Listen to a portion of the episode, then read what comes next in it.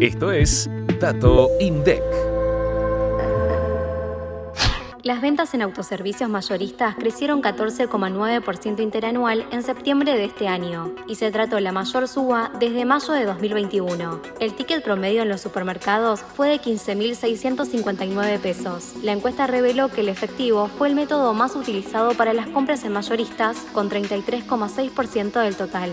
En este tipo de establecimientos se destacaron las mayores subas interanuales en indumentaria, calzado y textiles para el hogar, que si bien aumentaron 7 veces, representaron el 0,1% del total. Fue seguida por los incrementos en electrónicos y artículos para el hogar y carnes. Al analizar los comprobantes emitidos, las facturas tipo B para un consumidor final monotributista o exento alcanzaron los 104.775 millones de pesos y representaron más del 75% del total facturado, mientras que las facturas de tipo A para responsables inscriptos sumaron 33.291 millones de pesos. El personal ocupado en mayoristas en septiembre fue de 14.166, lo que representó un crecimiento interanual de 6,8% activa la campanita para no perderte los próximos episodios. Hasta el próximo Dato INDEC.